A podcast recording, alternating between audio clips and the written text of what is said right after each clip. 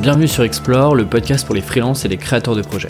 Je m'appelle Alexis Minkela et chaque mercredi, je discute avec un ou une freelance pour comprendre sa façon de gérer son activité, d'organiser son temps et de développer des projets plus personnels. Bonjour à tous, cette semaine, un nouvel échange avec Rémi Rivas. Une fois de plus, on n'a pas vu le temps passer et notre discussion a duré plus de deux heures. Tout ce qu'il dit est super intéressant, alors plutôt que de couper la conversation, j'ai préféré en faire deux parties. Rémi m'a vraiment impressionné par ses réflexions, sa vision du freelancing et du business de façon un peu plus globale.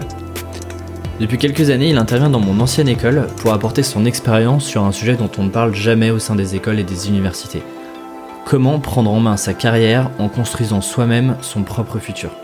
Sans surprise, on a donc démarré notre conversation là-dessus.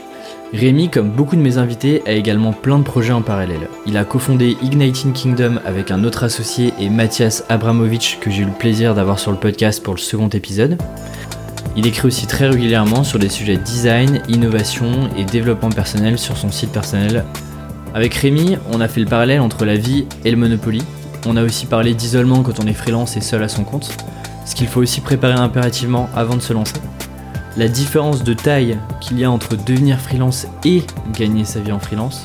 On a aussi beaucoup parlé d'obsession versus passion, quel que soit son travail, de positionnement et de prix bien sûr, notamment lié aux plateformes de freelance, et aussi de Léonard de Vinci, un des freelances les plus connus au monde. On a aussi terminé cette première partie avec la différence qu'il peut y avoir entre freelance et entrepreneur, et qu'il y en a vraiment une? J'ai donc eu le droit à une séance de mentoring pendant plus de deux heures. Je vous laisse écouter la première partie de nos échanges et j'ai commencé par lui demander de me parler d'un livre qui l'a marqué sur ces dernières années. De mon côté, je suis en train de vous préparer des résumés complets de chacun des épisodes que vous pourrez retrouver dans la newsletter du podcast. N'oubliez donc pas de vous abonner sur aleximukala.com slash podcast. Et sur ce, je vous dis bonne écoute. Du coup, tu choisi quel bouquin euh, pour introduire le, podcast? J'ai pris euh, Écriture, mémoire d'un métier par euh, Stephen King. Ok, pourquoi ce choix Alors pour plein de raisons, parce que alors déjà c'est un bouquin que j'ai pas relu depuis très longtemps. Je crois que la première fois que je l'ai lu, euh, j'avais 16 ans, tu vois un truc comme ça, donc ça commence à, c'était il y a la moitié de ma vie. Et, euh, et, en fait, on pas ton âge. non, voilà, bah les, les, les auditeurs doués en, en arithmétique le, trouveront tout seuls. Et euh, non, en fait, moi ce que j'adore chez Stephen King, c'est en fait c'est un type qui est humble et c'est un type qui parle de son métier sans grandiloquence. C'est un type qui parle de son métier comme un technicien. Et moi j'aime beaucoup ça. C'est-à-dire que par exemple moi un des conseils que je cite tout le temps qui est donné dans ce bouquin que je trouve absolument révolutionnaire parce qu'il est tellement simple, c'est quand il te dit euh, moi je suis pas obligé d'écrire. Moi je vais dans une pièce le matin dans un bureau et je suis obligé de rester dans la pièce pendant 4 ou 5 heures. C'est incroyable, jusqu'à midi et demi. Euh. Voilà, c'est ça tous les jours, 6 jours par semaine, et il y a rien à foutre. Voilà, il y a un bureau, du papier, une machine à écrire, et je suis pas obligé d'écrire, mais je suis obligé de rester dans la pièce. Et donc, au bout d'un moment, bah voilà, il faut bien passer le temps, tu vois. Donc, tu t'écris des conneries, et puis au bout d'un moment, bah t'inventes des situations, des personnages, tu les fais aller un peu plus loin, et à 50 pages, bah tu t'es eu toi-même, quoi, tu vois. Tu t'es, tu t'es piégé, donc maintenant t'es obligé d'aller plus loin, et t'écris un bouquin, c'est accidentel. Mais, mais, mais d'ailleurs, j'ai l'impression que c'est vraiment, lui, il a vraiment une approche hyper scientifique l'écriture d'un livre quoi. Il y a des vraiment des étapes, il y a un process à respecter. Une fois que le bouquin est terminé, euh, mm. euh, on prend le temps de le mettre en pause. Enfin, mm. c'est c'est assez impressionnant. C'est il y a une conférence hilarante avec euh, George R. Martin qui est ben lui connu pour justement traîner un peu quoi, lambiné. Bon, faut dire que son process a pas l'air simple. Et, et il lui pose la question à la fin de la conférence en disant mais how the fuck, tu sais, enfin comment tu fais pour écrire si vite et tout. Et lui, il a une réponse mais déconcertante de simplicité. Il regarde, il fait 10 pages par jour. 10 pages par jour, tous les jours. Et il dit, euh, mais c'est de la merde. Il fait bien sûr que c'est de la merde. Il dit, mais en deux mois, 10 pages par jour tous les jours, bon ben au bout de deux mois, voilà, t'as écrit 600 pages de merde, bah tu relis et tu corriges. Et tu fais une V2 et tu fais une V3, et au bout d'un moment, tu tiens un truc. C'est tout, tu vois. Mais 10 pages par jour tous les jours, c'est tout. Mais c'est, je suis content que tu aies choisi ce bouquin-là, parce qu'on va, on va pas mal parler d'écriture et de, mhm. de d'écriture euh, juste après. Ouais. Avant ça, bonjour. Bonjour. Euh, salut Rémi, je suis vraiment hyper hyper content de t'avoir. Enfin, on arrive à savoir. Ouais, c'est vrai que ça n'a pas été euh, simple à caler. Hein. comment je te présente? Alors, quand je regarde un peu ce que tu as déjà fait, euh, ta bio LinkedIn, alors tu es mhm. consultant en Unix et Design Thinking. Ouais. Euh, tu es également euh, coach sur ces sujets-là pour des startups et des incubateurs, notamment 42. Absolument. Et enfin l'incubateur d'HEC à 42. À Station F. Et puis dans, et dans un programme avec HEC Polytechnique et 42, ouais, tout à fait. T'as aujourd'hui cofondé euh, Ignited Kingdom avec Mathias Abramovic que j'ai eu pour l'épisode euh, numéro 2 ou 3, je sais pas quand est-ce que euh, il sortira, D'accord. euh, que j'ai déjà eu du coup le plaisir d'avoir sur le deuxième podcast, et t'écris euh, du coup ce qu'on se disait euh, quotidiennement sur, enfin presque quotidiennement, Hebdomadairement. euh, hebdomadairement. sur ton sur ton site, Ouais. sur des sujets design, innovation, Mhm. un peu de développement personnel et de Un gestion peu. de carrière. Un peu. Et tu fais aussi pas mal de conférences. euh, Ça t'arrive. Et c'est comme ça d'ailleurs que moi je t'ai je t'ai je t'ai connu euh, dans des écoles mais pas que Mhm. autour de tous ces sujets-là. Ok. Euh, ça commence à faire beaucoup de choses. Oui, c'est, oui, ça, là, t'es des hobbies, tu vois, c'est une collection de hobbies, et puis au bout d'un moment, ça, ça te définit, euh, ça définit ton boulot, quoi. Bah d'ailleurs tu parles tu parles de hobby du coup tu considères pas ça comme un comme un job? C'est un, moi j'ai une approche très particulière, mais euh, très, euh, je suis un ayatollah, moi, tu sais, c'est un, je suis, je suis un fondamentaliste, c'est, j'ai des idées très très précises sur les choses, et en fait, moi j'ai une approche assez particulière de la vie qui est pas la mienne, hein, qui est à la confluence de, de plein de, de trucs euh, que j'ai lus ici et là, que j'ai glanés, et j'en suis arrivé à la conclusion qu'en fait, euh, ton seul boulot dans la vie, c'est d'être toi-même. Ton seul boulot dans la vie, en fait, c'est de faire ce que t'aurais fait gratuitement. Et en fait, euh, tout le trick, c'est d'arriver à te faire payer. Mais c'est presque une arnaque. C'est en fait en face de toi, tu dis aux gens que ça coûte de l'argent, alors qu'en vérité, tu l'aurais fait, tu l'aurais fait gratos. Et donc, euh, moi, mon boulot, je l'aime beaucoup. C'est un boulot, hein, et j'aime mes vacances. Je poste pas pendant mes vacances, mais euh, j'ai cette grande chance d'être très excité par le boulot que je fais, parce que je peux le faire bien et parce que je fais ce qui me parle. Et c'est un, donc je dis des hobbies, non, non, c'est du travail, c'est beaucoup de boulot, mais c'est beaucoup de plaisir aussi. Et ça, c'est une grande chance. Alors tu dis je fais ce qui me plaît euh, et justement j'ai envie qu'on on attaque euh, ce podcast avec euh, avec ce sujet-là et notamment en préparant parce que je suis un bon élève et que j'ai bien préparé euh, ce podcast. J'ai écouté la conférence que tu fais dans en fait il se trouve qu'on a fait la même école. C'est vrai? Exactement. C'est ouf. J'étais à Rennes moi aussi euh, il y a quelques années en P24 alors Oui. je sais pas ta promo. P17. Ah, Ah, ça va. Pas si euh, Ouais, pas si, euh, éloigné, non, non. finalement. Non, tu vois, moi je parle avec euh, Jack Paul Davison, président des alumni euh, P1, tu sais. Ouais. Donc lui, à chaque fois qu'il y a un mec qui lui dit P20 un truc, tu vois, lui, son visage se décompose parce que lui il peut faire la, la soustraction très facilement. Toi, je, toi, je vois que ça va. Donc P17, P24.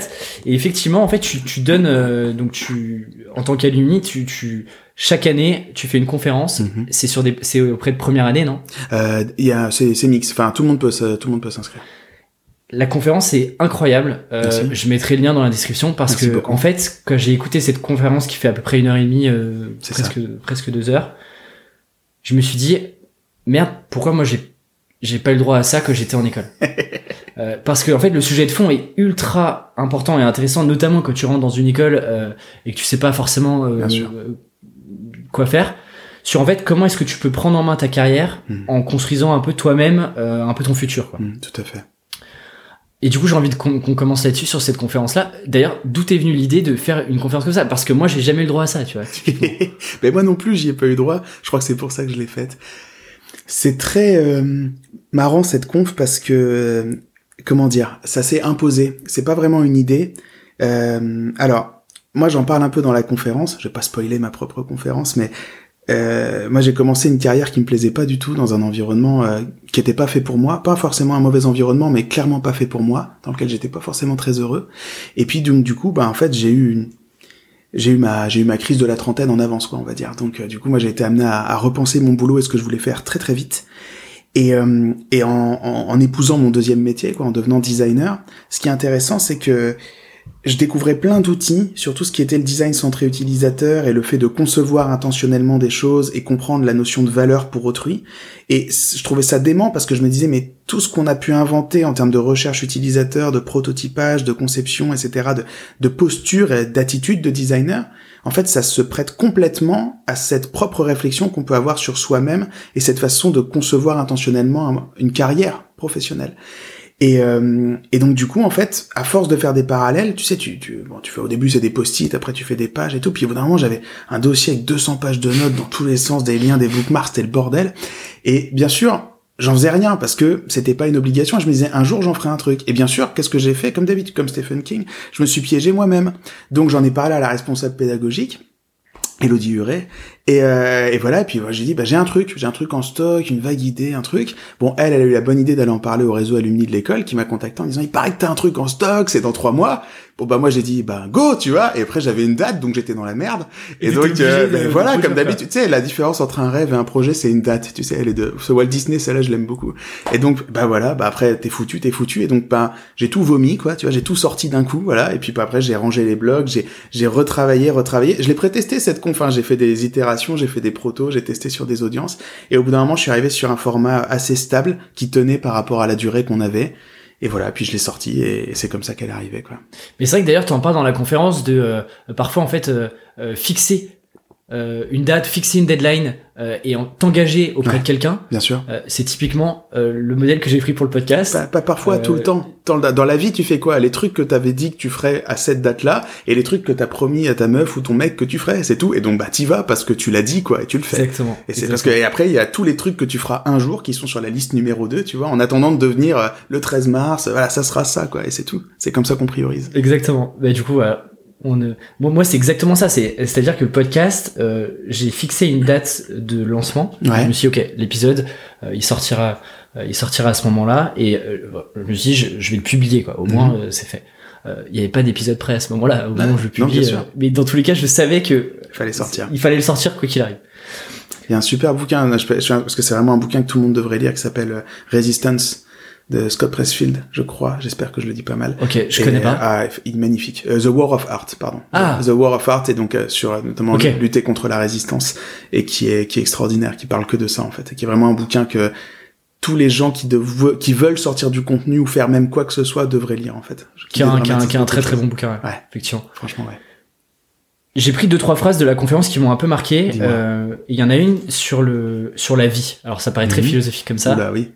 Euh, tu dis la, la vie c'est pas c'est pas nécessairement un système précis avec des règles Mhm. un peu à la manière tu vois d'un Monopoly ou d'un jeu de société. Mhm. Euh, et pourtant moi je le comprends euh, et, et je suis je suis ok avec ça. Ouais. Mais pourtant quand tu quand tu suis le système scolaire et Mhm. dès le lycée en fait on, on te dit de suivre une route Ouais. pour entrer dans une case à la fin. Bien sûr. Euh, du coup, c'est hyper contre-intuitif de dire ça Tout à des fait. gens qui sont euh, potentiellement dans une école euh, Absolument. avec un. C'est pour ça que je viens de faire. ben, euh, oui, je dis ça parce que j'en suis persuadé.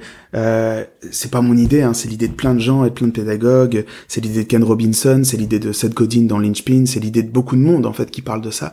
Mais effectivement, moi, ça a été. euh, moi, j'ai pas forcément eu un parcours de bon élève, mais euh, on va dire que j'étais un élève appliqué, quoi. Les, euh, le système scolaire a jamais été un problème pour moi. Euh, moi, j'ai des potes qui étaient incapables. L'école était pas fait pour eux, clairement. Ils arrivaient pas à apprendre comme l'école leur demandait d'apprendre. Moi, ça va, j'arrivais à peu près à m'en sortir. Mais t'as bien aimé l'école, toi, ou pas? Non, non, j'ai pas, non, clairement, j'ai pas aimé l'école, mais moi, c'est, c'est pas tellement à cause de l'école, c'est plutôt à cause de la sociabilité autour. J'ai mis beaucoup, beaucoup de temps à, à bien interagir avec les gens, je pense, à trouver, euh, à trouver les gens avec qui j'avais envie de passer du temps et avec qui j'avais envie d'échanger. C'est- Pourquoi? Parce que t'étais, euh, t'avais une autre façon de penser que les, les, les autres Moi, ou, euh, clairement, si on était dans une série américaine, tu remontes le temps, t'arrives au collège. C'est pas, c'était pas le cas. Hein, je maximise le trait, mais j'ai un appareil dentaire, des grosses lunettes carrées, j'aime les échecs et les, et, et les Texas Instruments, quoi. Et tout le monde me fout la tête dans les chiottes tout le temps, tu vois. Enfin, ça, caricatu- caricaturalement parlant, c'est mon, c'est mon adolescence, tu vois. Donc, l'école, c'était pas forcément les classes. Mais, euh, mais non, en fait, cette idée, tu vois, c'est normal. hein. Enfin, si on suit le raisonnement, euh, l'école, elle a été conçue à un moment donné pour préparer des personnes et les éduquer au moment où il y avait énormément de stabilité, euh, où on avait une très forte croissance économique, on était en train de faire des manufactures, des usines partout, et où on pouvait te promettre que tu aurais un job à peu près prévisible dans lequel on saurait pour toi ce qu'il faudrait que tu fasses et qu'on te formerait à ça. Euh, ça a pu marcher jusqu'à il y a quelques décennies encore, ça marche de moins en moins et tout semble nous porter à croire que ça marchera de moins en moins. Et donc ça veut dire que le système éducatif continue de faire ce pourquoi il a été conçu. La problématique, c'est qu'en fait, ce pourquoi il a été conçu n'est plus du tout pertinent, je Oui, pense, dans le monde d'aujourd'hui. ça sera de moins en moins la norme. Mais du Bah coup, j'ai l'impression que, euh, tu vois, moi, je, je suis sorti il y a, il y a un an et demi. euh, j'ai pas l'impression que les choses évoluent vraiment. Tu vois, mon frère a trois ans de moins. Euh, alors, c'est les référentiels sont peut-être Ouais. peut-être trop trop courts, mais j'ai pas l'impression que les choses non plus euh, évolué, qu'il y ait une vraie prise de conscience euh, de ce côté-là, quoi. Non, mais ça, moi, ce que je crois, c'est qu'en fait, tu sais, ça, c'est marrant, c'est, euh, il y a un mot pour ça, c'est pervasif en design. C'est, euh, en fait, tu sais, le, il y avait un sketch de François Pérus comme ça qui était très drôle, où le mec, tu sais, dit, euh, ah, euh, on est en 99, euh, le 31 décembre, on va passer à l'an 2000, on nous avait promis des bagnoles qui volent, c'est quoi ce bordel et tout. Et puis, hop, il sonne les, des 10 secondes avant minuit, tu sais, puis il y a 12 coups de minuit, puis il ouvre la fenêtre, tu fais, merde, des bagnoles qui volent et tout, tu vois, comme si c'était arrivé en une ou deux secondes parce que ça y est, c'est l'an 2000. Et en fait, nous, on a cette, euh, je pense, on a cette, en tant qu'être humain, on s'attend avoir des changements très brusques et très soudains, tu sais. Et en fait, moi, je pense que l'école va pas se réformer d'elle-même ou très difficilement. Je pense qu'il y a une minorité euh, de, pédagogues dans des établissements de quelque nature qui soient qui poussent des nouveaux trucs. Je pense qu'il y a beaucoup de résistance face à ça.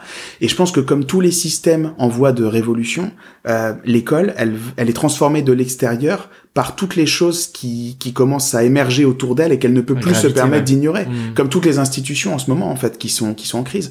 Et donc en fait, l'école, elle est en train de se réadapter parce qu'en fait, elle voit émerger autour d'elle énormément d'alternatives éducatives et qu'elle se dit mais où est ma place dans tout ça? Et, et donc elle va elle va douloureusement, je pense, se réadapter par rapport à tout ce qui est en train d'émerger.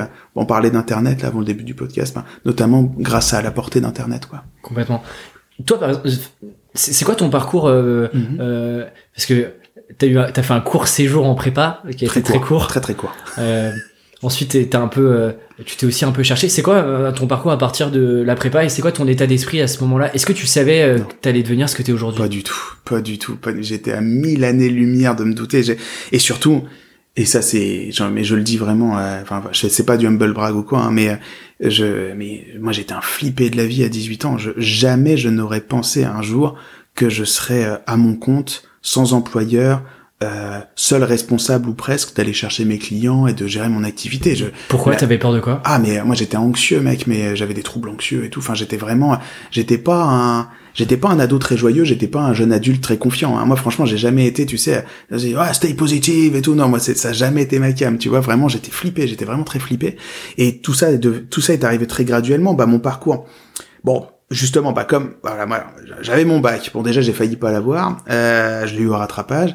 Et puis je me suis retrouvé en prépa sans vraiment l'avoir choisi parce que c'était un choix euh, bah, qui impliquait il y avait pas beaucoup de changements quoi. C'était le lycée dans lequel j'allais j'habitais encore chez mes vieux tu vois. Le référentiel est le même c'est ça tu vois ben pour les mecs qui craignent le changement. D'ailleurs j'ai moi j'ai toujours moi les phases de transition chez moi c'est toujours je suis en gros stress tu sais, je dors mal et tout c'est je suis très je suis très anxieux en fait comme mec. Et euh, voilà donc la prépa. Et en fait c'est marrant parce que la prépa dans l'absolu c'était pas inintéressant. Il y avait de la philo, il y avait des maths, il y avait de l'éco, il y avait plein de trucs cool. Et puis, euh, en fait, euh, mais après, moi, je me disais, mais on va passer des concours pour aller en école de commerce. Et tu vois, ça, le, le système en escalier, la pédagogie. J'interroge les gens autour de moi, je fais, mais pourquoi on veut rentrer dans des écoles de commerce? Et les gens ils disent on sait pas, on nous a dit que ça serait bon pour nous. Ah, moi c'était ça. Et attends et après tu fais oui mais on y fait quoi dans les écoles de commerce? Et, c'est pour préparer à quel métier? Et là les gens ont une réponse géniale qui est je m'en préoccupe pas maintenant, le plus important c'est les concours, je m'en occuperai quand je serai dans l'école de commerce. C'est exactement ça. Et moi quand je suis arrivé à ça mais mon cerveau tu vois il a fait mindfuck tu vois et c'était foutu. Comment tu vas aller en cours avec en plus l'exigence d'une prépa? Quand en plus tu dis mais mais je sais même pas pourquoi je suis là, tu vois. Et donc bon bah j'ai décroché en cours d'année, euh, les profs étaient cool mais non, c'était pas possible. Et après en fait ben test d'orientation, BTS euh, communication publicité, et ça c'était une chouette découverte euh, le milieu de la communication parce que c'était c'était de l'humain. En fait, le marketing et la communication, ce qui est génial, c'est que le fondamental, c'est l'humain. Donc en fait, t'apprends plein de trucs en théorie psychologique et sociologique sur le comportement de l'humain, et ça, c'était vraiment passionnant. Et puis après, bon, t'as un BTS t'as pas forcément envie de bosser tout de suite, tu fais une licence, t'as une licence, bon bah tu passes des concours, paf, tu te retrouves en école de commerce, t'y vas, et puis voilà, puis en fait c'est moi c'est comme ça que j'ai fini. Alors l'école de commerce, moi j'avais pris Rennes à l'époque parce que et je crois qu'il existe toujours. Il y a il y a un master euh, en partenariat avec euh, je vais dire des bêtises, une école d'ingénieurs, l'INSA. Ben j'ai fait ce master. Ben moi j'ai fait le même. Euh, entrepreneurship euh, innovation. alors, mais il s'appelait pas comme ça à l'époque, mais c'était ça, ouais. Bon, on a fait le même master, c'est génial. Et donc voilà. Et je pense qu'il a pas mal changé. Probablement, ouais. Bon, ça change tellement vite aujourd'hui. Et donc voilà où en fait on t'apprenait à marketer la valeur et à sortir des nouveaux produits, des nouveaux services, etc. Et puis voilà, et en fait, euh, c'est comme ça que je me suis retrouvé à faire ça. Ça a été des petits bons graduels. Bon, je m'arrête peut-être là où je te fais le, je te fais le déroulé. Écoute, euh, moi ça m'intéresse, donc euh, parlons-en. Ok, bah alors après, je suis allé à un barbecue. Parce que à ce moment-là, excuse-moi de te couper, à ce moment-là, ok, tu rentres en école, mais tu sais toujours pas ce que tu veux faire ou t'as quand même une idée plus ou moins où tu te dis, ok, moi je veux plutôt aller là. Typiquement, si moi je prends mon exemple, mm-hmm. j'arrive en école, je rejoins une asso euh, et je rentre dans le système euh, école de commerce. Attends, dis-moi dans quelle asso t'étais parce que ce serait tellement. Vas-y. La, junior. Ah, ok, ouais. non, j'étais chez Decibel, mais ça aurait été drôle. Euh, ça aurait été vraiment drôle pour le coup. Non, non, non, j'étais, euh, non, j'étais pas trop musicos. T'étais junior, toi. J'étais plutôt en costard et tout, sérieux, à faire des missions de conseil et tout. Ah, j'étais très bon élève. C'est bien. Euh, Enfin, bon élève dans le sens, euh, j'avais pas des bonnes notes, mais euh, je- j'essayais d'être sérieux. Ouais, c'est bien. Mais euh, mais du coup, je me fais avoir par le, enfin avoir. Je, bref, je, je rentre dans le cadre quoi. Ouais. Je rentre dans le moule, euh, conseil, ok, Mhm. conseil, audit, etc. Et donc euh, moi, je rentre en école Ouais. en me disant, je vais arriver dans une, une énorme boîte de, de conseils en Ouais. strat et puis euh, et puis ma carrière elle est tracée quoi. Ouais, bien sûr. Bah, en fait, je déchante assez vite en, en césure où, où je teste le modèle, où je me Ouais. dis euh, qu'est-ce que je suis en train de faire? Et donc moi, pour le coup, Mhm. euh, j'arrive en dernière année donc sur ce master là, Ouais. je sais pas quoi faire. Ouais, Je me dis, euh, je me rapproche un peu d'entrepreneuriat, de Mhm. The Family, etc., qui commence à émerger. Je commence à bouquiner euh, avec un ami, euh, Valentin, s'il écoute euh, le podcast, euh, où on commence un peu à se monter euh, tous les deux Ouais. euh, là-dessus. Mais, euh, mais si tu veux, euh, c'est encore un peu le brouillard. Quoi. Toi, t'avais déjà cette vision-là euh, précise? Pas du tout, pas du tout. Pas du tout. Moi, c'est encore plus drôle parce que, enfin, cette vision-là par rapport à mon métier actuel, tu veux dire? Bah, de, Au moins, est-ce que tu savais, euh, c'était quoi la step d'après, après l'é- après l'école quoi? Non, bien sûr que non. C'est un, si tu veux, euh, euh, non, non, moi, je suis arrivé en dernière année et euh, l'anxiété est revenue très forte. Mais euh, tu sais, euh, moi, je suis convaincu que la vie, en fait, c'est une série de changements. C'est-à-dire, c'est des vagues. C'est-à-dire, ça monte, il y a un truc, t'as l'excitation de la nouveauté, t'arrives à un plateau. En fait, il y a une descente qui correspond à la fin d'un cycle et il y a un nouveau cycle qui commence. Et en fait, ces périodes-là, c'est toujours le flip. Et euh, quand t'es en études supérieures, c'est encore plus vrai parce que surtout dans le cadre d'une école, t'es dans un microcosme très organisé, t'as plein euh, d'amitiés ou de connaissances avec plein de gens et tu sais que tout ça va disparaître. Tu sais qu'après les gens ils vont aller bosser, etc. Que tu vas perdre des contacts, euh, enfin quand on aura encore des contacts avec certains, que plus du tout pour d'autres. Et, euh, et surtout, tu sais que tout ton rythme de vie, tes habitudes, les règles autour desquelles sont organisées ta vie, aller en cours, passer des examens, tout ça est fini, tu vois. Donc non, non, moi la, la dernière année, euh, j'étais super flippé. Non, je savais pas du tout ce que j'allais faire, pas du tout. C'est un, ça a été complètement opportuniste. Parce que finalement, euh, moi j'étais en stage de fin d'études, ça se passait pas trop mal, il parlait de me garder, tout ça. Et en fait, ce qui s'est passé, c'est que, ouais, non, alors Magali Leclerc, si tu nous écoutes, Magali, euh, qui m'a invité à son anniversaire, on est allé à un barbecue chez elle. Et là, en fait, euh, j'ai rencontré un type qui bossait chez Microsoft, on a parlé tous les trois, et, et elle m'a parlé d'un programme d'incorporation. Alors c'est ça qui m'a séduit. C'était des jeunes diplômés chez Microsoft, et en fait, pendant les deux ans post-embauche, tu continues à être formé. C'est comme un master après le master. Donc du coup, c'est un accélérateur de carrière pour jeunes diplômés, donc c'est sélectif à l'entrée, il y a un concours et tout, euh, avec des épreuves. Et si t'es pris, miraculeusement j'ai été pris, je sais toujours pas pourquoi, et euh, t'arrives, et en fait pendant deux ans, euh, tu suis des confs, euh, tu fais des tests, tu lis des bouquins, et fait, et ils, ils misent beaucoup sur ta formation en fait. C'est un peu un parcours talent. Je, je- sais que pas mal de grands groupes font ça, où Ouais. en fait, euh, tu changes, par exemple, tous les six mois, tu changes de job. Alors moi j'étais dans le même job, par contre ce qui était génial c'est que sur mon temps salarié, sans toucher à mes vacances, mes congés, tout ça, en fait euh, j'étais régulièrement envoyé dans des séminaires avec plein d'autres euh, jeunes de ce programme, euh, sur toute la zone Europe, Middle East, Africa, donc on était 400, 500, enfin c'était un bordel, il y, a des, il y a des gens de partout, c'était génial, des gens euh, qui, que, que, dont, dont, dont je, que je connais encore aujourd'hui et, dont j'ai régulièrement des nouvelles. Et euh, donc on a eu euh, on a eu beaucoup l'opportunité de bah, justement mieux nous comprendre, euh, comprendre ce qu'on voulait faire, comprendre ce qu'on pouvait faire dans cette société. Enfin, on- enfin c'était vraiment un, un très bon programme académiquement. C'était vraiment un super programme. Mais, mais du coup, à ce moment-là, euh, bah, t'es dans la casse salariée, tu te dis, ok, en fait, euh, je suis identifié un peu comme euh, jeune talent, euh, et donc potentiellement, tu vas Mhm. pouvoir monter plus rapidement. Ouais. Euh, du coup, c'est quoi l'état d'esprit? C'est, ok, en fait, là, je me vois monter très haut Ouais. chez Microsoft, ou c'est me dire, introspection, euh, est-ce que c'est vraiment ce qui me plaît, etc. Si tu veux, alors Microsoft c'était un peu particulier parce que euh, j'aimais pas particulièrement le boulot que je faisais. Je le trouvais assez répétitif et très peu créatif. Et donc moi, bon, par rapport à ma personnalité et, ce que je sais de moi aujourd'hui, ça me semble même aberrant que j'ai été capable de le faire aussi longtemps, pour te dire la vérité. Mais bon, à l'époque, tu te poses pas trop de questions. En plus, tu sais, c'est marrant. Enfin, c'est marrant. Non, c'est pas marrant du tout. Moi, j'ai commencé à bosser en 2010. On sortait des subprimes. Autant te dire que quand je suis arrivé avec mes parents, j'ai dit alors je suis embauché chez Microsoft. Tu vois, il y a eu un ouf de soulagement très profond dans la famille. Tu vois, genre au moins ça c'est fait. Tu vois. Donc euh, et voilà. Bon bah tu dis, euh, je vais pas faire la fine bouche. Je suis dans une boîte euh, avec beaucoup de moyens. Je suis dans une boîte qui paye bien. Je suis dans une boîte qui me forme bien. Euh, on va voir ce que je vais en faire. Tu vois, tu dis je commence en opérationnel. On va bien voir. euh, on Mm. va bien voir comment Mm. ça ça évolue. Et il y avait des bons côtés euh, ben, liés aux opportunités euh, données par le groupe, euh, la culture, la formation. Les mauvais côtés, effectivement, et c'était presque une schizophrénie, quoi. C'est que à certains aspects, t'es vraiment euh, en formation, t'apprends plein de trucs, euh, t'es galvanisé, t'es boosté à bloc et tout, euh, t'as envie d'essayer plein de choses. Et ensuite, tu viens dans un environnement hyper normatif, très très centré sur le contrôle et l'exécution, où on vient systématiquement te dire de bien suivre les procédures, bien suivre les trucs, parce que parce que parce qu'on est 10 000, parce que c'est une multinationale et parce que tu peux parce faire n'importe quoi. ouais, bien sûr, voilà, c'est les choses, les choses, et surtout. Euh, si tu veux, s'il y a bien un truc que l'école Microsoft t'enseigne, que qui, qui, moi qui que j'utilise encore dans mon boulot actuel et je les remercie pour ça, c'est mais délivrer, délivrer, mesurer, mesurer quoi. Enfin, tu vois, quand t'es opérationnel dans une multinationale, tu tournes à la scorecard tous les vendredis, tu sais où t'en es quoi. Tu vois, enfin ça là-dessus, il y a pas de, il y a pas de secret. Donc moi, c'était très frustrant. J'étais pas nécessairement très heureux dans mon taf, mais je me rendais pas compte à l'époque. Et en fait, ça a été d'autant plus un choc ce qui est arrivé après parce que ils avaient en fait beaucoup misé sur ma formation, mine de rien, je leur avais coûté quand même, bon, à l'échelle d'une multinationale, rien du tout, mais quand même. Et pouf, dans une réorg, mon poste disparaît, et là on me dit, ben voilà, qu'en fait le poste n'existe plus, et donc du coup, euh, on sait pas bien ce qu'on va faire de moi, quoi. Donc soit je vais trouver un autre truc en interne, bah soit je vais sortir.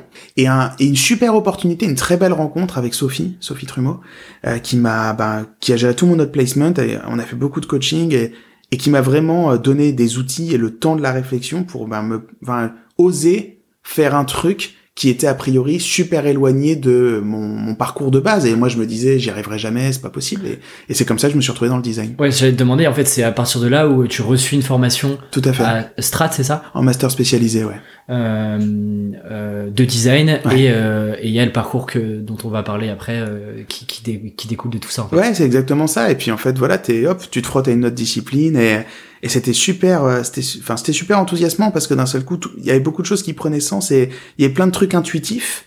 Et là d'un seul coup il y avait des outils des modèles des méthodes et tu fais ah merde ok d'accord c'est ça en fait le truc. Et, tout fait sens. Et puis euh, puis voilà puis après d'autres rencontres euh, Pauline Thomas Sylvie Domal euh, un passage chez F83 et puis euh, puis voilà puis après ben le lancement en indépendant sans trop y croire au début quoi en disant bon bah on va voir ce que ça donne tu vois Tu te lances rapidement après le après le après ce dernier master ou alors moi j'ai mon diplôme. Euh, je, alors pendant mes études, je rencontre Sylvie Domal qui a vraiment été géniale avec moi. Donc Sylvie Domal, c'est une c'est une lead designer en, en UX euh, bah, qui est qui est qui est assez connue sur la place parisienne, quoi, qui a beaucoup fait notamment pour faire connaître les, les méthodes et les démarches euh, UX design euh, en France. Et euh, une vétérante quoi. Et, euh, et moi j'arrive et je dis mais faire sais, plaisir. euh, ah, d'accord. Ah, non mais non mais Sylvie elle a posé les murs quoi tu vois. Avant il y avait rien elle a posé les parpaings. Euh, donc euh, une vraie quoi. Non mais c'est bien. En plus elle est beaucoup dans la passation. Elle a vraiment à cœur de développer les gens. Et vraiment elle m'a donné ma chance et je la remercie beaucoup pour ça. Et moi parce que je suis en plus moi je suis allé la voir tu sais et, et vraiment tu vois je l'ai pas bullshité quoi. J'ai dit mais moi tu sais j'ai pas étudié le design graphique. J'ai à peine me servir de Photoshop et tout. Euh, comment on va faire? Elle a dit t'inquiète. C'est la le plus important c'est la mentalité. Euh, les outils t'apprendras en route et effectivement, c'est ce qui s'est passé. Et hop, je allé faire un, un stage de fin d'études chez F83 à Paris, ça s'est bien passé. Et finalement, ils voulaient me garder. Et moi, je me suis dit, tu vas avoir 30 ans, t'as personne à charge, t'as un peu de temps et un peu d'argent devant toi, sois pas bête, essaye tout de suite de partir en indépendant, parce qu'en fait, euh, si t'essayes pas maintenant, ça sera plus dur plus tard. Quand t'auras des crédits, des trucs à rembourser et tout. Et c'est là où je me suis dit, allez, je prends pas le job salarié, j'essaye en indépendant, juste pour voir. Et l'autre truc qui m'a aussi un peu conforté dans ce choix, c'est qu'à la même époque, j'ai découvert un espace de travail collaboratif à Paris qui est vraiment génial, qui s'appelle le Laptop, qui a été euh, Oui. fondé par euh, Pauline Thomas et, Ah. euh, et voilà, qui est, qui est co-dirigé par Samuel Rousselier. Et c'est un, c'est vraiment de deux personnes superbes. Et, euh, et en fait, moi, j'ai, j'allais bosser là-bas, et en fait, ben, j'ai été, j'ai fait plein de rencontres dans cet écosystème de plein de gens qui étaient indépendants, parce que moi, je connaissais pas beaucoup de gens indépendants, encore moins de designers. Et en fait, c'est eux qui m'ont donné envie de tenter le truc, en me disant, mais en fait, c'est possible, en fait, ça se fait, quoi. C'est, on peut vivre en étant indépendant, chose que j'avais jamais considérée avant. Et puis voilà. Puis après, je me suis lancé en tant qu'indep. Alors au début, bah, tu vivotes, hein. Au début, tu te dis, ok, on va voir, on va voir ce que ça donne. Et t'étais, comment tu te, enfin, euh, je pensais en parler après, mais parlons-en maintenant. Ouais. Comment tu te positionnes, enfin, tu te vends comment? C'est quoi ta spécialisation Ah ta spécialisation Quand euh, j'ai commencé, alors euh, moi quand j'ai commencé en tant qu'indépendant, euh, j'ai eu j'ai eu deux chances. J'ai vraiment eu deux chances et, euh, et c'est deux recommandations que je vais faire aux gens qui nous écoutent, je pense. Euh, la première chance, c'est d'avoir entendu parler très très tôt du portage salarial. Ce qui fait qu'en fait, moi, quand je me suis lancé en tant qu'indépendant, j'ai rien immatriculé, j'ai jamais été auto-entrepreneur de toute ma vie. Euh, voilà, j'ai pas eu une seule démarche à faire. En fait, je suis allé dans une boîte de portage qui était la boîte de portage d'une copine parce que je manque cruellement d'imagination. Et voilà, j'ai signé un contrat de portage. Et donc, en fait, toutes mes premières activités d'indépendant pendant pratiquement, ouais, pendant deux ans et quelques, c'était du portage.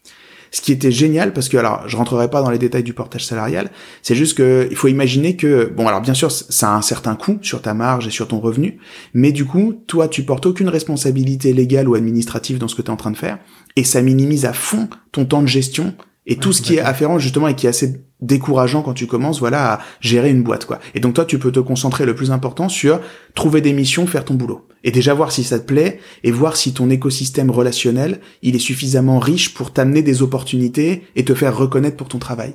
Et le deuxième truc et ça je mais alors là je le recommande à tout le monde. C'est à dire que moi quand je me suis lancé j'ai vraiment fait une connerie. Je suis resté chez moi bosser le faites pas.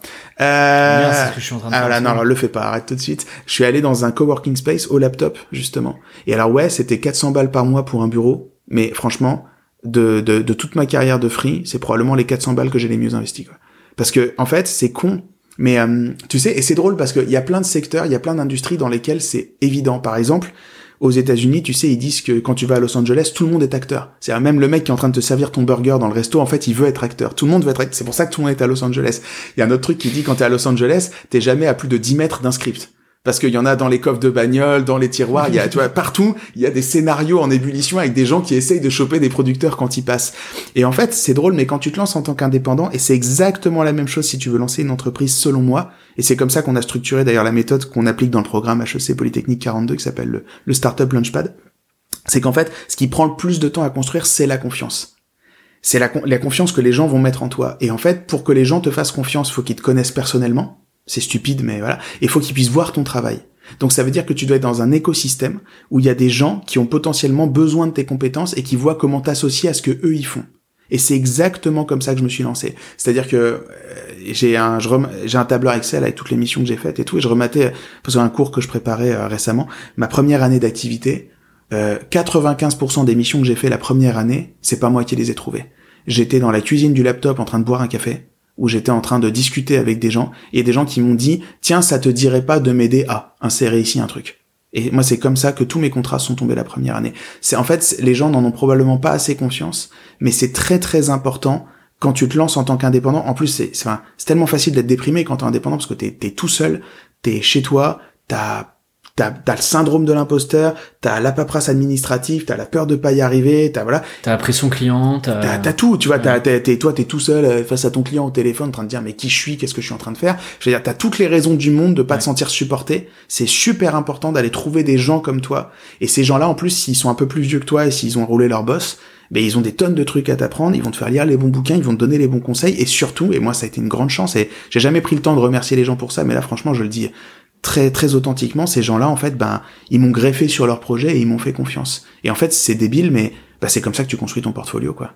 Enfin, c'est comme ça que tu construis les, les 5, 6, 7 premières missions que tu fais, qui en fait sont les plus importantes parce que c'est celles que tu vas montrer à tes futurs prospects, qui du coup vont être assurés et te choisir comme client, et c'est une boule de neige qui commence, quoi. Et du coup, à ce moment-là, tu acceptes, euh, par exemple, sur des premières missions, tu as, accepté d'être sur des, des, prix qui étaient, euh, euh, je vais dire, ultra compétitifs? C'est...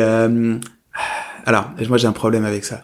Euh, il est clair que en, là, je suis en année 5. Là, euh, je, suis au, je suis au milieu de ma cinquième année, là, à peu près. Il est certain que les prix que je pratique aujourd'hui en cinquième année n'ont rien à voir avec les prix que je pratiquais en première année. C'est quand même une bonne nouvelle. C'est une excellente nouvelle et je vous encourage tous et toutes à faire la même chose. mais mais euh, par contre, moi, alors, je vais répondre en demi-teinte. Je vais faire une réponse de Normand. oui, il est évident que quand tu commences, le plus important, c'est de bosser. En fait, le plus important, c'est d'avoir des choses à montrer, c'est de montrer ce que tu es capable de faire. Ça, ça veut dire deux choses. Tous tes travaux étudiants comptent, tous les partenariats, écoles, euh, business que tu as fait dans tes études comptent, et il faut garder ça. Parce que tu as le droit de les montrer à tes futurs clients, c'est des trucs que tu as fait avec tes mains et ta tête. Mais d'où l'intérêt de bien les faire, et en fait d'avoir cette vision-là dès, le, départ. Ouais, bien sûr. Tout ce que tu fais compte, tout ce que tu as fait en assaut compte. Si tu as été président d'assaut, tu as géré 20 personnes et tu organisé un événement d'ampleur nationale où tu as coordonné euh, des personnes et tu as géré un budget d'un demi-million, bah enfin t'as fait plus de trucs que la plupart des mecs que tu rencontreras dans des boîtes hein. euh, c'est ridicule mais en fait c'est fou quoi. Et euh, donc ça c'est la voilà. Donc effectivement le au début tu cherches des opportunités de montrer que tu es capable de faire ce que tu dis que tu sais faire. Et bien sûr tu vas pas forcément être exigeant sur les tarifs que tu défends. Maintenant. Maintenant et alors là moi je je suis assez atterré par ce que je vois en ce moment euh, franchement dans le développement des freelances à Paris avec beaucoup de plateformes, notamment qui utilisent les freelances. Et euh, j'ai vraiment l'impression qu'en fait, il y a plein de freelances, il y a plein de gens. Euh, alors, autour de moi, moi j'entends plein de gens qui veulent se lancer en tant qu'indépendants et je suis ravi pour eux. La seule crainte que j'ai souvent, c'est qu'en fait, c'est des gens, ils me disent, en fait, c'est parce qu'ils veulent pas être salariés. Donc du coup, ils veulent être freelance parce qu'ils veulent être libres. C'est une mauvaise réponse. C'est une très mauvaise réponse parce que du coup, quand tu veux être freelance pour être libre, bon déjà c'est une illusion parce que tu vas bosser mais tellement, tu vas prendre tellement cher, t'imagines même pas. C'est exactement ce Euh, que Mathias m'a dit en fait. sur le- Dit si tu penses être freelance pour être libre, mais, mais reviens salarié. fou, mais t'es fou. Euh, être freelance, c'est facile. C'est tu prends tous les problèmes que t'avais quand t'es salarié, d'accord? Tu, tu, tu fais une boule de papier, tu lances ça dans la corbeille et tu prends une liste deux fois plus longue de tous les nouveaux problèmes que t'as parce que t'es freelance. C'est juste que tu préfères ces problèmes-là. Et c'est- Et, et pour finir, juste parce que c'est très important, la plupart des gens qui se lancent, du coup, je les vois vivoter en acceptant des tarifs qui me semblent complètement indécents pour ce qu'ils proposent de faire. Et en fait, le problème, c'est qu'ils construisent pas de stabilité économique. Et en fait, le- leur approche, ça consiste à se dire, je vais m'inscrire sur des plateformes, il y aura des gens qui vont dire, je cherche un freelance, et moi, je vais juste lever la main en disant, moi, moi, moi, je suis pas cher. Et ça, en fait, le blême, c'est que sur la durée, tu tiens pas. Parce que, bien sûr, quand t'as 20 ans, quand tu bouffes des pâtes et quand t'habites à 4 dans un studio, euh, ça te paraît pas un big deal, quoi. Mais dans un an, dans 5 ans, dans 10 ans, tu peux pas construire une carrière sur ça. C'est, pas possible. Pour moi, c'est pas un bon positionnement à prendre. Mais effectivement, sur les, alors on va pas citer de plateforme parce que c'est pas le, Non, c'est pas l'objectif. Mais moi, j'ai remarqué, j'ai remarqué quelque chose d'intéressant. Euh, pas sur toutes les plateformes encore Mhm. une fois, mais en fait, j'ai l'impression que quand t'es freelance, Ouais. et je commence à, le- à le voir maintenant parce que euh, je, je le vis. Ouais. Mais t'as un peu des ligues, un peu comme au foot, tu vois, t'as des ligues. Et en fait, si tu veux, t'as euh, le but du jeu. Enfin, moi, je le vois comme un jeu euh, Ouais. de passer à chaque fois la ligue supérieure. Et en fait, parfois, euh, pour une même mission, Mhm. Et je citerai pas de plateforme, mais certaines certaines missions, notamment moi qui fais du content, Mhm.